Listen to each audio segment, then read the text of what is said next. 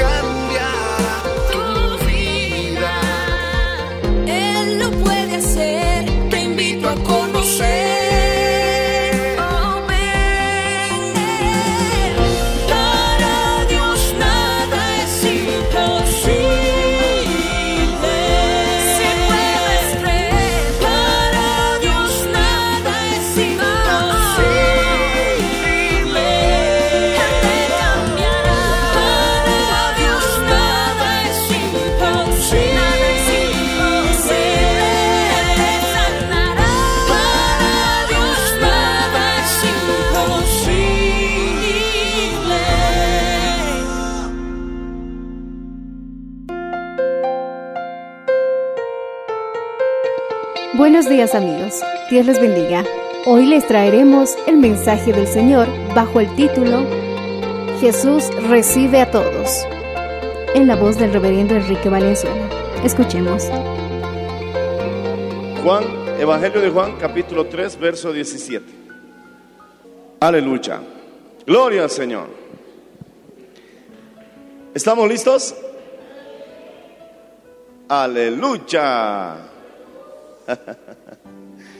Vamos a leerlo juntos. Dos, tres. Porque no envió Dios a su Hijo al mundo para condenar el mundo, sino para que el mundo sea salvo por él. Vamos a orar.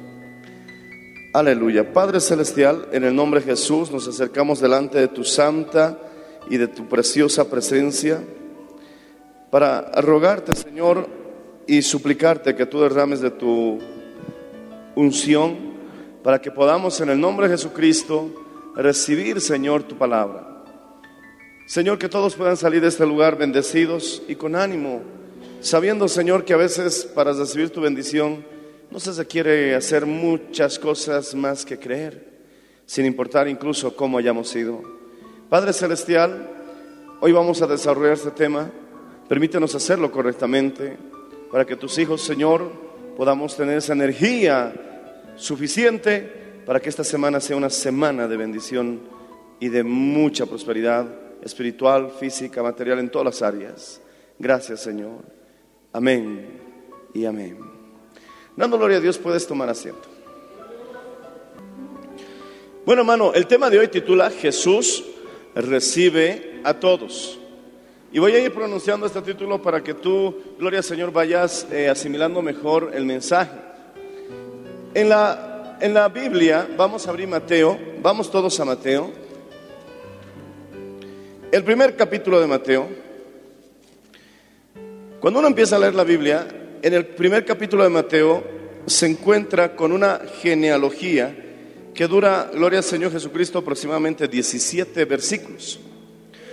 Para muchos, esta genealogía les es un poco tediosa, aburrida, porque hay nombres que no conocemos y algunos difíciles de pronunciar. Pero también es interesante ver que en esta genealogía encontramos resumido todo el Antiguo Testamento en 17 versos, mencionando a cada personaje, gloria a Dios, que pertenece a la línea genealógica de Jesús. Tú sabes que genealogía habla de tus antepasados o de tus parientes. Por ejemplo, tu abuelo, tu padre, son parte de tu genealogía, porque tú vienes de esa línea. Amén. Tu tatarabuelo. Yo conozco a mi padre, obviamente, gracias a Dios. Sé quién es mi abuelo, lo he conocido también. A mi bisabuelo ya no tuve el privilegio de conocerlo, más supe de mi, de mi bisabuela, gloria al Señor, y de mi tatarabuela ya no recuerdo cómo se llamaba, pero tengo una genealogía como tú también. Amén, hermanos. Gloria al Señor Jesucristo. Sé que yo tenía que apellidarme Bracamonte, que mi apellido no tenía que ser Valenzuela. Pero como mi tatarabuelo abandonó a mi abuela, mi abuela dijo, esta sinvergüenza no se merece que lleve mi hijo su apellido. Y en vez de ponerle Bracamonte, le puso su propio apellido, Valenzuela, para que se olviden del Bracamonte. y como el hombre lo abandonó, entonces mi tatarabuela le puso su apellido, Valenzuela. Y de ahí Bracamonte se quebró el monte y empezó los Valenzuelas. Son historias que vienen de nuestros antepasados. Y seguramente si rebuscamos nosotros vamos a encontrar historias parecidas o quizás hasta algunas muy tristes. Pero el punto es que nosotros tenemos una descendencia y de la misma manera Jesús tiene una ge- ge- genealogía. Decimos amén, hermanos. En la costumbre judía, estoy hablándote ahora de la costumbre judía, no se suele incluir a mujeres en la genealogía de un hombre. Entonces la pregunta es, ¿por qué Jesús lo hizo en la biografía de nuestro Salvador? El Espíritu Santo, mi hermano, intencionalmente incluyó mujeres en la genealogía de Cristo. Cinco mujeres que se mencionan en la genealogía de Cristo. Y pudiéramos separarlas más o menos como los dedos de la mano. Cuatro terriblemente pecadoras y una como que apartadita, María. Alabado sea el Señor. Lo interesante de la genealogía de Jesús es que son más personas malas que buenas. Pero esto, ¿qué quiere decir? ¿Qué significa? Que mi hermano, gloria al Señor Jesús, esto nos trae una preciosa enseñanza a nuestras vidas de esperanza para que nosotros a través de la fe podamos recibir, alabado sea el nombre de Cristo, todas las bendiciones que Dios tiene para nuestras vidas. Para empezar, quiero que repitas conmigo, nuestros antecedentes, nuestra vida pasada, no puede impedirnos a recibir la bendición. Voy a explicarlo. Cuando vemos, gloria al Señor, aleluya, la, la- la genealogía de Jesús no se menciona a mujeres ejemplares. Por ejemplo, Sara estaba en la genealogía de Jesús, pero no se la menciona. Se lo menciona a su marido, Abraham. Pudieran haber mencionado a Rebeca, que era otra mujer también que estaba entre las mejores, pero tampoco se la menciona. ¿Sabes con quién comienzan a mencionar las genealogías de Jesucristo? Veamos Mateo capítulo 1, verso 6. Dice, Isaí engendró a David, al rey David, y el rey David engendró a Salomón, el rey más grande de Israel, de la que fue mujer de Urías. Es decir, está hablando en este caso de Betsabé.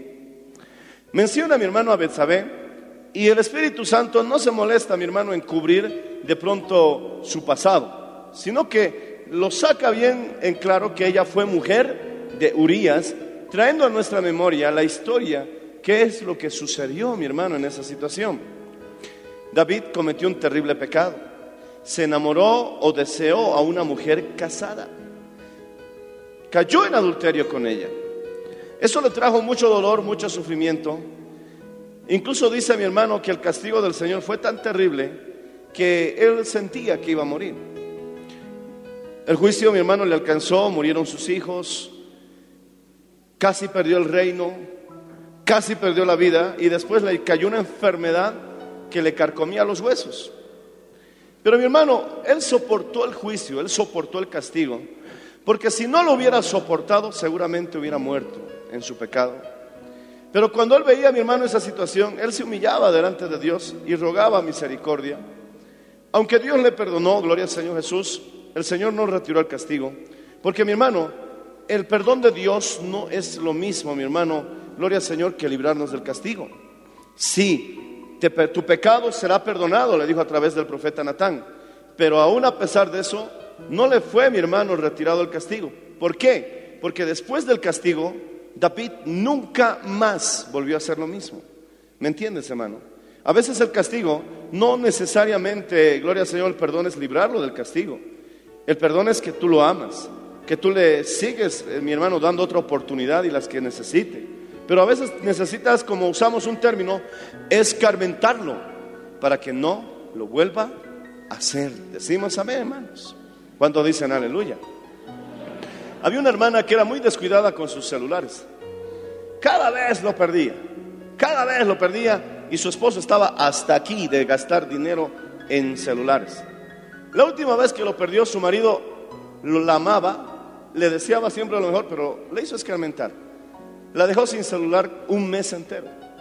Y cuando le compró el celular, le compró el más baratito, como decimos los bolivianos, el más chapicito. La tuvo así casi seis meses. Y cuando le dijo a su esposa, ¿por qué no me compras un celularcito mejor?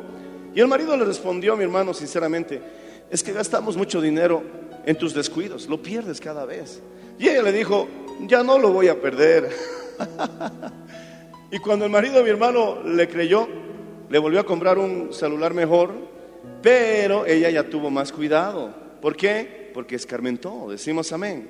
Dios nos, en muchas ocasiones, la Biblia dice, mi hermano, que Dios nos castiga porque nos ama. Y el padre que ha tomado como a hijo a una persona lo disciplina e incluso lo azota, precisamente porque lo ama. Y ese amor encierra un objetivo. Dios jamás te va a disciplinar sin motivo, sin razón, como nosotros, que a veces castigamos o nos enojamos con nuestros hijos solo porque estamos estresados, solo porque estamos enojados. Hay que tener mucho cuidado con eso, porque la Biblia dice que la ira del hombre no obra la justicia de Dios. Decimos amén, hermanos. Alaba al Señor si lo entiendes. Bendito sea el nombre del Señor Jesús.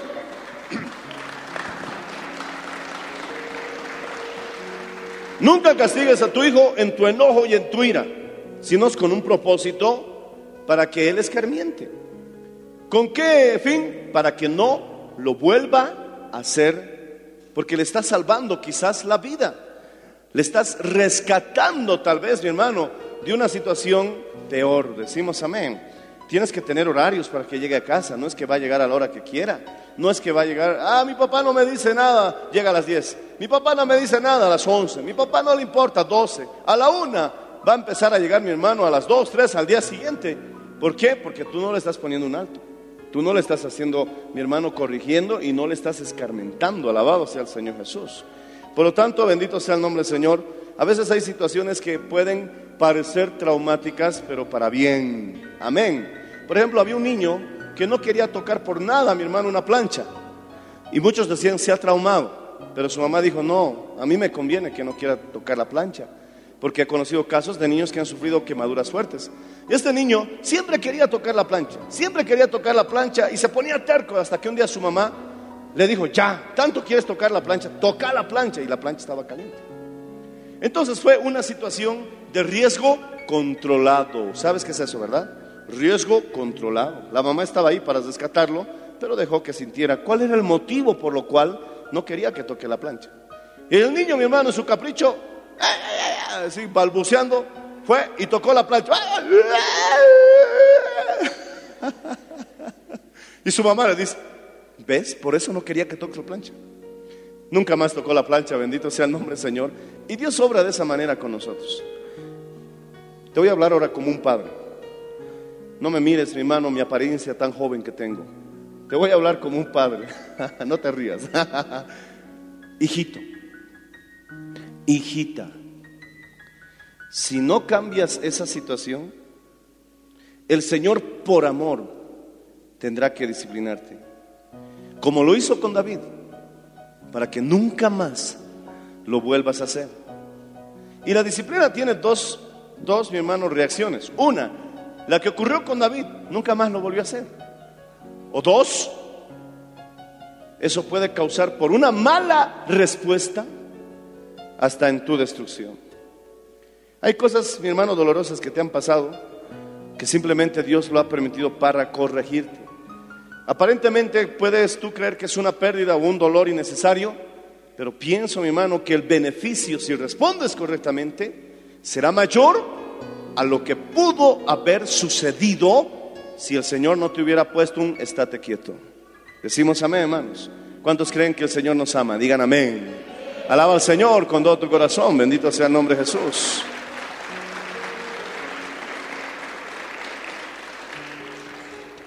Ahora, si un hijo observa los mandamientos de su padre, obviamente también no será, mi hermano, castigado innecesariamente. El Señor, mi hermano, también verá que no hay necesidad de corregirte, porque tú estás también poniendo de tu parte, gloria al Señor. Aunque siempre la disciplina vendrá de una u otra manera, en algunos asuntos que a veces nosotros no nos damos cuenta, pero será siempre, mi hermano, menor cuando aquel que está enterquecido, dice que el pastor, cuando tenía una ovejita rebelde, para salvarle la vida, porque se salía mucho del redil y corría el riesgo de que el lobo la despedace, entonces mi hermano veía la manera de que la oveja, esa, como le dicen aquí en Bolivia, chitacos les dicen, ¿verdad?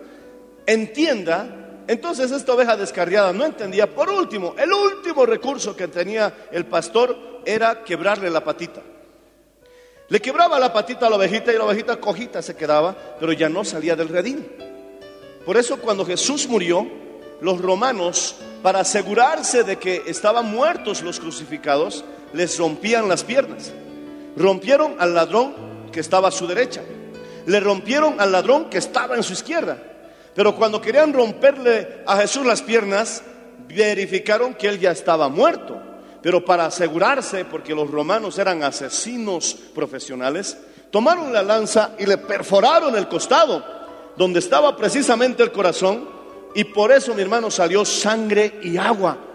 Mi hermano, no es que Jesús estaba desmayado y en la resurrección, "Ah, ¿qué pasó? No, mi hermano, Jesús estaba muerto y al tercer día volvió a la vida, alabado sea el nombre del Señor Jesús. Él resucitó, alabado sea el nombre de Cristo, hermano. Y a su nombre. Pero no le rompieron las piernas, porque él no fue rebelde en ninguna manera. Ese era, mi hermano, el último recurso que tenía un pastor.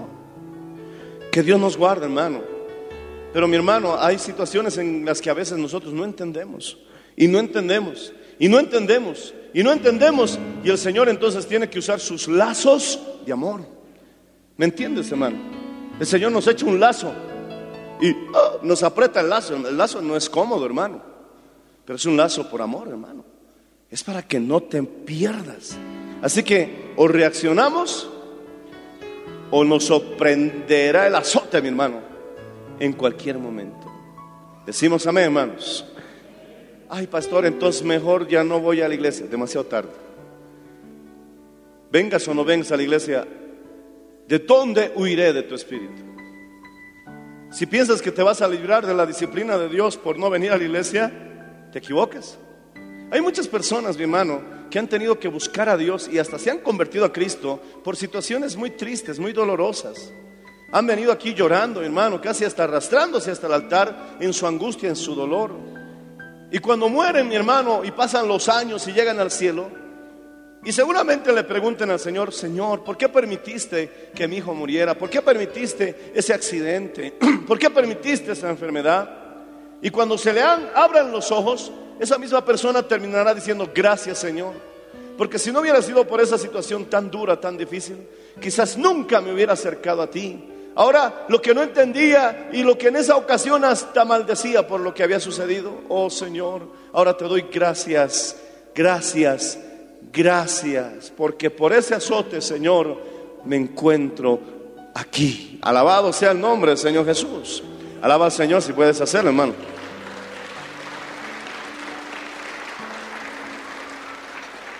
Ahora tú dirás, pastor, usted ha dicho que nos iba a dar un mensaje que nos iba a animar toda la semana. Sí. ¿Cuál es ese mensaje, mi hermano? Parte del mensaje es pórtate bien. El que nada hace, dice el refrán, nada teme. Decimos amén. Pero si te estás descarriando, el Señor en su amor, en su amor, tendrá que hacer algo para que no te pierdas eternamente. Ay, no, pastor, mejor que me deje nomás perderme. Te aseguro que si te pierdes, será más horrible, más terrible que la disciplina del Señor. Mi hermano, el infierno no se compara a ningún azote. Jesús recibió 40 azotes siendo inocente en su espalda por amor a ti. Así que el azote que haya quedado, mi hermano, son muy pocos los que vendrán a tu vida por tu bien, no para destrucción, por tu salvación. Pero si algún loco está dispuesto a cambiar la disciplina de Dios por el infierno, realmente, mi hermano, eso sí es una gran locura porque no hay manera de describir el infierno por su tan inmenso y grande dolor y sufrimiento que padecen las personas eternamente en ese lugar. Si reuniéramos el dolor de todo el mundo, de todas las personas, en una sola, entonces encontraríamos, se dice, al que sufre menos en el infierno. ¡Wow! ¿Se puede comparar al que sufre menos en el infierno con alguien que soporta el dolor de todo el mundo? ¿Tan terrible es el infierno? Mi hermano, entonces entenderás que la disciplina de Dios no es nada, mi hermano, si provoca algún dolor comparado a lo que el diablo te tiene de regalo como recompensa tu rebeldía. Por eso la Biblia dice, oh Señor, sánanos de nuestras rebeliones. Él es quien nos sana de nuestras rebeliones. Él es quien perdona nuestras iniquidades y que también quien sana todas nuestras dolencias. Jehová hirió, Jehová curará la herida. Alabado sea el nombre del Señor Jesucristo. Alábale si puedes, hermano.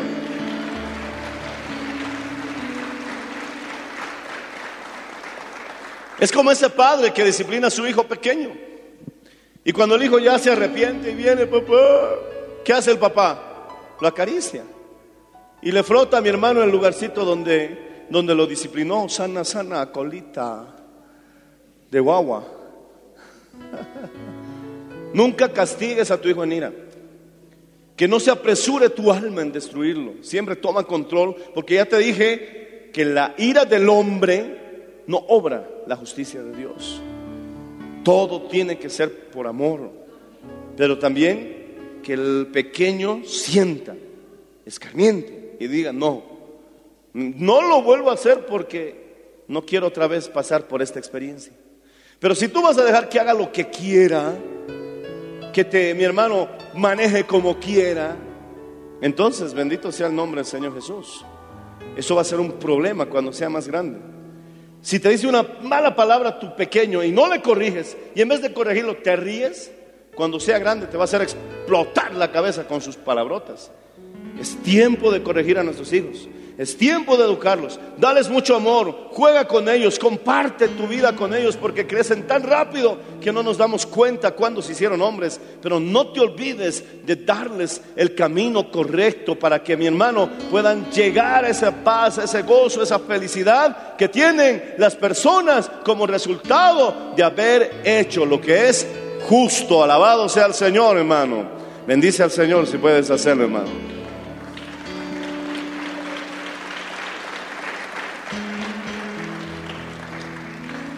Entonces, David nunca más volvió a cometer semejante pecado. Pero mi hermano, el asunto es que David se arrepintió. Betsabé también lamentó, mi hermano, en lo más profundo de su ser lo que había sucedido. Y miren que Dios es tan misericordioso que la bendición de Dios llega a ser más grande incluso que la disciplina. Fue terrible la disciplina que David soportó. Pero después Dios le dio otro hijo porque ya el primero había muerto como resultado del juicio de Dios. Pero ya que David había tomado por esposa a Betsabé, tuvo un segundo hijo. Y este hijo se llamaba Salomón. Y en la genealogía, mi hermano, de Jesús, encontramos a Betsabé. Alabado sea el Señor, la que fue mujer de Urias y ahí viene la línea genealógica de Jesús. ¿Qué nos quiere decir el Señor al haber incluido a mujeres como Raab? Al haber incluido a mujeres, mi hermano, como Ruth. Al haber incluido a mujeres como Tamar. Él nos está diciendo, alabado sea el Señor, que todos, todos podemos ser parte de la familia de Jesús sin importar el pasado que hayas llevado. Está Jesús con los brazos abiertos porque precisamente el mensaje de hoy titula El Señor Jesús recibe a todos. Alabado sea el nombre del Señor Jesucristo. Gózate si puedes, hermano.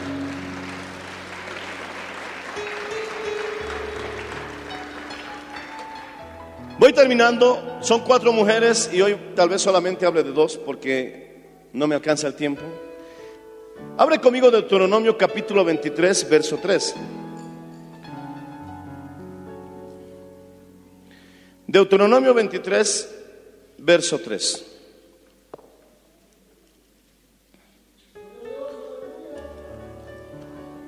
Dice así la palabra del Señor.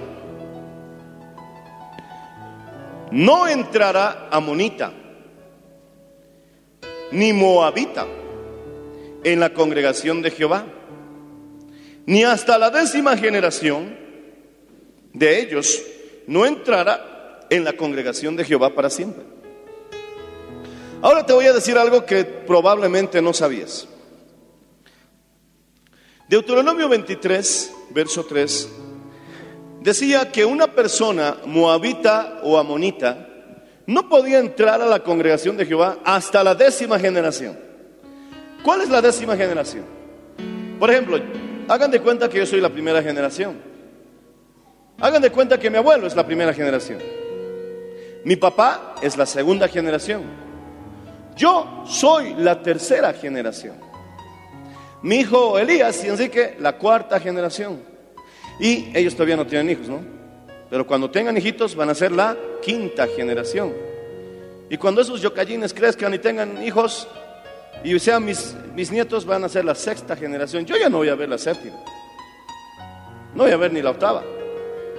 Pero el Señor dice que si uno era descendiente de una monita o un moabita, no podía ser parte de la iglesia hasta que hayan pasado por lo menos 10 generaciones. ¿Y por qué esa prohibición? Te voy a decir por qué. Los moabitas y los amonitas son los nietos de las hijas de Lot. Cuando Dios destruyó Sodoma y Gomorra, y Lot huyó a una ciudad que se llamaba Soar, entonces Lot, temiendo por el juicio de Dios, se fue a las montañas a vivir en una cueva. Las jóvenes pensaron que ya no existían, mi hermano, hombres en la tierra. Pero qué triste, como estas dos hijas que tenía Lot, porque ustedes recuerdan que la esposa de Lot murió como una estatua de sal por mirar atrás. ¿Se acuerdan esa historia, verdad? Miró atrás a Sodoma y Gomorra y se murió como estatua de sal. Entonces, las hijas de Lot se criaron en Sodoma y en Gomorra, a pesar de que eran vírgenes, porque Lot declara que sus hijas eran vírgenes, cuando los moradores de Sodoma y de Gomorra querían entrar a su casa y tomar a los varones que eran ángeles que habían visitado a Lot. Y él les dijo, no, no, no hagan esto con mis visitas. Tomen a mis hijas que son vírgenes. Ahí declara que eran vírgenes. Por eso la Biblia dice que la gracia es engañosa. Vana es la hermosura, engañosa es la gracia. No es garantía de que tengas una buena mujer, solo el hecho de que sea virgen. Eso es lo que la Biblia nos enseña. Decimos amén. ¿Cuál es la garantía de que una mujer realmente sea buena? Es lo que dice la mujer que tema a Jehová. Esa será alabada. Decimos amén, hermanos. Porque en el pasado pudieron haber pasado y ocurrido muchas cosas. Y pudo haberse perdido la virginidad. Pero te arrepentiste, encontraste a Jesús, te, te, te convertiste al Dios de los ejércitos, al Dios de Israel, y te convertiste en alguien que tema a Jehová. Entonces la Biblia dice, la hermosura es temporal, vana es la hermosura. La gracia es engañosa. La mujer que tema a Jehová, esa será alabada. Bendito sea el nombre del Señor Jesús. Alábale si lo entiendes, hermano.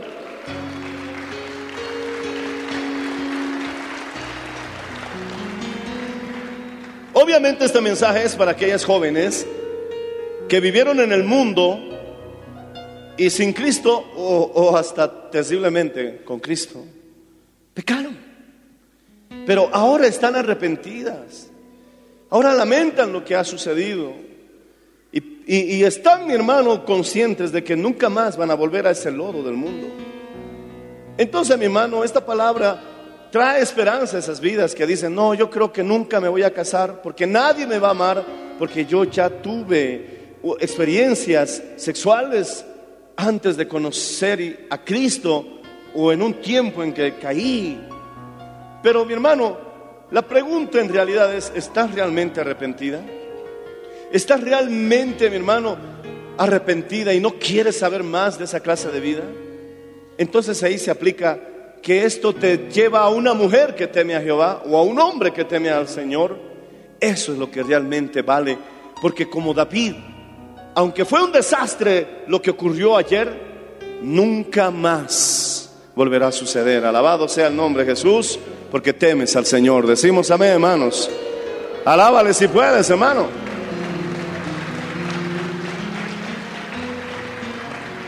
Entonces las hijas de Lot eran vírgenes.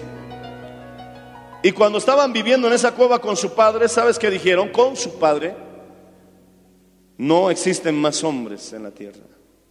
Y cometieron un horrible pecado de incesto.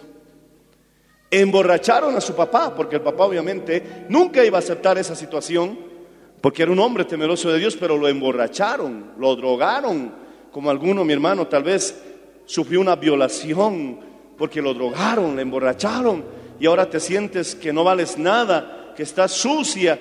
Poder en la sangre de Cristo, quiero decirte que si hoy tú has pasado por una situación así, eres inocente, porque estabas fuera de tu conciencia, estabas fuera de sí. Y dice que mi hermano la primera noche su hija se acostó con él. Y al día siguiente, antes que su padre despertara, ella se levantó. Poder en la sangre de Jesús, hermano. Y él no se dio cuenta. La segunda noche, su otra hija lo emborrachó también. Y lo mismo. Eso le pasó a Lot, mi hermano, por, por aceptar lo que no debería aceptar. Y a muchos les pasó situaciones parecidas por ir a lugares a donde no deberían ir. He a una fiesta a mirar nomás, a mirar nomás. Yo no tomo, soy cristiano, evangélico, aleluya. Coca-Cola nomás, fantita. Y ahí te metieron, mi hermano, una pildorita y listo, te olvidaste de todo. Hicieron y des- deshacieron de ti. ¿Por qué? Por aceptar lo que no deberías aceptar y por ir a donde no deberías ir.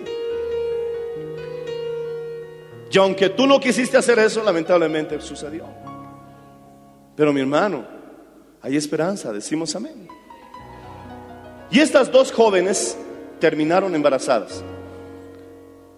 Lo único que puedo decir para terminar esta descripción es qué horrible situación. Eso se llama pecado de incesto. Y entonces tuvieron sus hijos, de donde salieron Moab, gloria al Señor, los moabitas y los amonitas. Y por eso Dios decía, cualquier moabita o amonita no podrá entrar a la casa de Dios hasta la décima generación. Pero quiero, mi hermano, mostrarte cómo es la misericordia de Dios, porque en este punto Dios está marcando claramente la gravedad del pecado de incesto. Pero también en el linaje de Jesús está mostrando, mi hermano, su misericordia. Porque no en vano Jesús ha dicho, todo pecado será perdonado. Y encontramos a Ruth. ¿Quién era Ruth? Una moabita. Ella no podía entrar a la casa de Dios. Ni hasta la décima generación. Pero ¿quién fue la tercera generación de Ruth? El rey David. Sí, David era un nieto de una moabita, hermano. De una mujer, mi hermano, que tenía un antecedente fatal. Unos orígenes vergonzosos, terribles. Porque Ruth se casó con vos. Amén. Vos era hijo de Salmón que se había casado con Raab. Y Salmón o Salma también se pronuncia, tuvieron a un hijo llamado Vos. Y Vos se enamoró de una moabita. Y estaba en la voluntad de Dios. Estaba en la voluntad de Dios. Y entonces Vos y Ruth tuvieron un hijo que se llamaba Obed, primera generación. Y Obed tuvo un hijo que se llamaba Isaí, segunda generación. Isaí tuvo un hijo que se llamaba David, tercera generación. Y mi hermano Dios lo escogió como su dulce cantor, el rey de Israel, porque mi hermano con esto Dios nos demuestra que tu pasado, tus antecedentes, mientras seas alguien que realmente se ha convertido al Dios de Israel, no cuenta para que mi hermano traiga algún perjuicio o algún obstáculo para recibir la bendición de Dios. Alabado sea el nombre del Señor Jesucristo.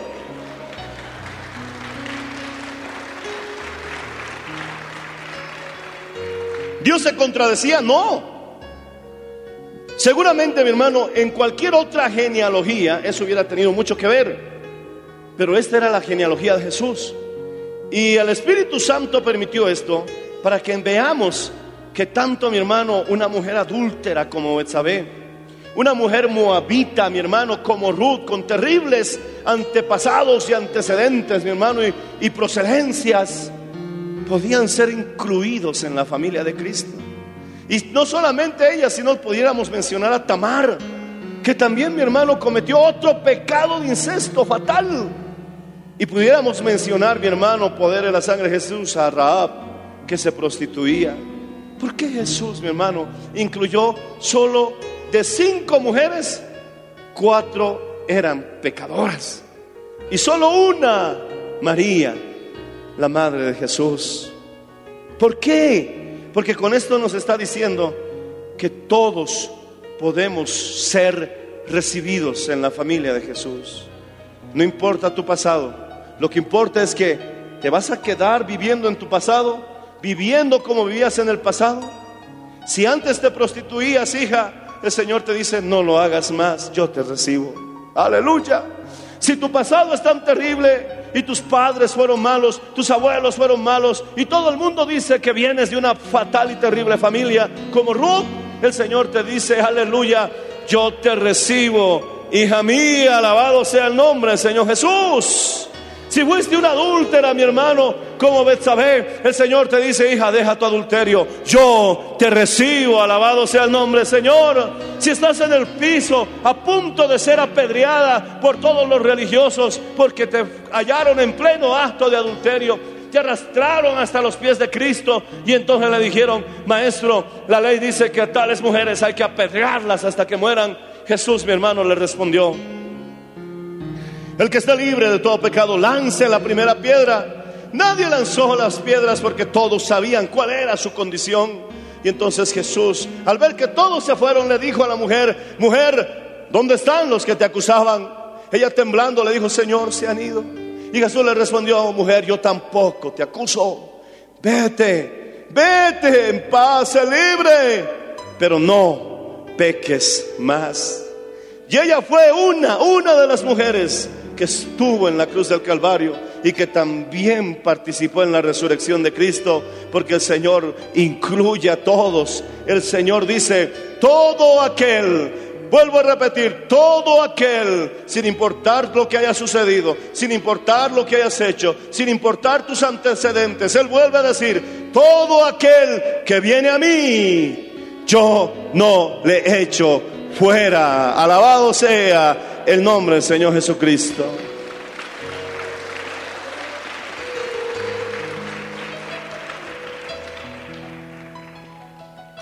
¿Por qué seguir sufriendo por tu pasado? Si Cristo tiene la solución. Se llama su sangre preciosa, la sangre preciosa de Cristo. Marido, esposa, ¿por qué atormentas a tu cónyuge con el error que ya Cristo arregló en la cruz del Calvario? No te asocies con el diablo, porque a él se lo conoce como el acusador. Pero Jesús te dice, venid a mí todos los que estáis cargados, cansados. Yo te haré descansar. Él realmente, mi hermano, está muy interesado en que te salves. Si te ha azotado, es porque te ama, porque te está librando tu alma. Pero una vez más, reitero, tus antecedentes no pueden impedir en ninguna manera a que recibas la bendición de Dios y a que seas parte de su familia. La pregunta es, ¿Aceptarás hoy tan hermosa, grande invitación? ¿Desperdiciarás tan grande oportunidad? Todo aquel que viene a mí, yo no le echo fuera. Ponte de pie, por favor.